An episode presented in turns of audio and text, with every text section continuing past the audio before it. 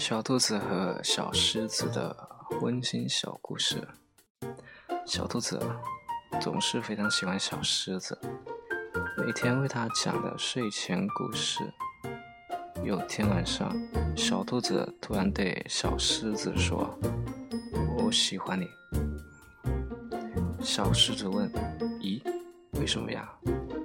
这么突然？是因为我是一只帅气的小狮子吗？”小兔子摇了摇头说：“是因为你是一只给小兔子讲故事的狮子呀。”晚安，晚安，晚安。